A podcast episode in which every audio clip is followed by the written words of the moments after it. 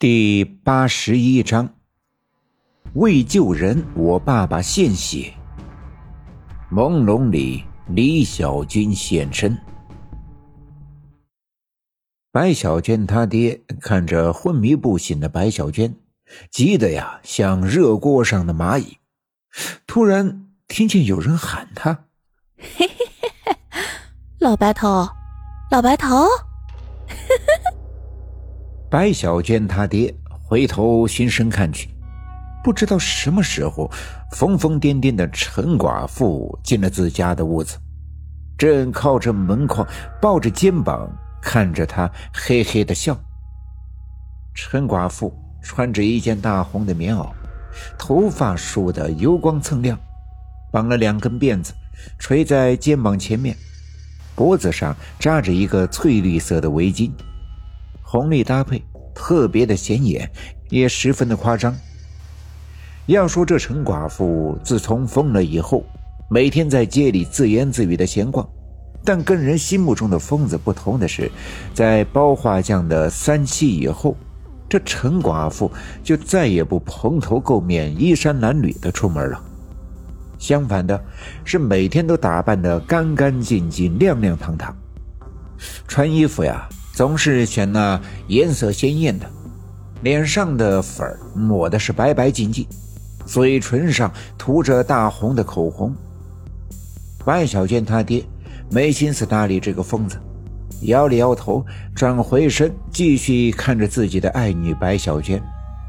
陈寡妇向炕上张望，看了一会儿，捂着嘴巴笑了：“嘿嘿嘿，老白头，老白头。”那谁呀？炕上的是谁呀？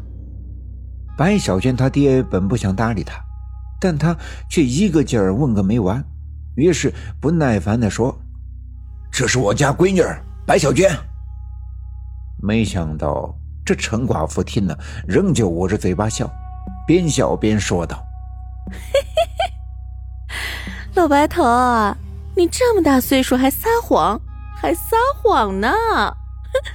那，那不是白小娟，不是。陈寡妇在门口磨磨唧唧的叨咕，白小娟她爹便愈加的心烦意乱，于是大声的对陈寡妇道：“你这个疯疯癫癫的娘们儿，去外面别人家发疯去吧，别在我这儿添乱了。这不是我家小娟，还能是谁？我的小娟啊！”小娟儿她爹。一向呀是待人和善，脾气温和，突然对陈寡妇这样大声的说话，把陈寡妇也吓了一跳，赶紧转身离开，一边走一边叨念着：“老白头，白老头，怀里搂着大马猴。”陈寡妇唱唱咧咧地走出白小娟的院子。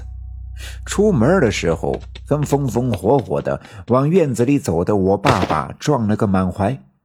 我爸爸伸手把他拉住：“你这疯疯癫癫的乱跑啥呀？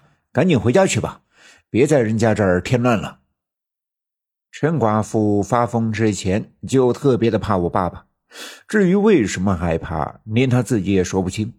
现在疯了，仍旧害怕，见我爸爸训斥。便一溜烟的就跑了，我爸爸也不搭理他，推门进屋。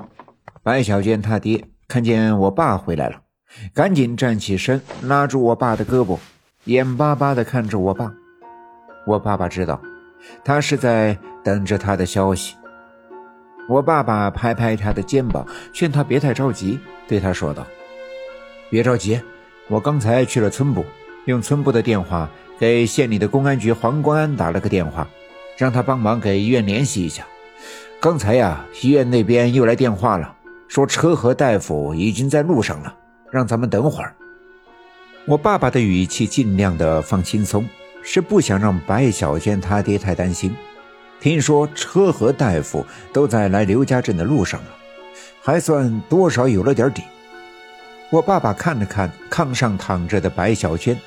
脸上涂了一层泥巴，我爸爸并没有多问，因为他知道这一定是我奶奶给出的偏方，能帮的也就这些了，剩下的只能等医院的人来。而从城里到刘家镇需要很长一段时间，能不能挺到医院的人到，就得看白小娟的造化了。我爸爸打发一个小分队员去村口等着，一会儿医院的车来，好带路到白小娟家，然后便离开。白小娟他爹千恩万谢，送出门外。回到家的时候。我奶奶正拿着三炷香往西园子走，去给常三太奶烧香。最近我奶奶拜三太奶的次数特别的多，我爸爸心里明白，最近啊，这村里出了太多的事，自己的家里也不消停。我奶奶脸上看着平静，其实心里啊是特别的担心。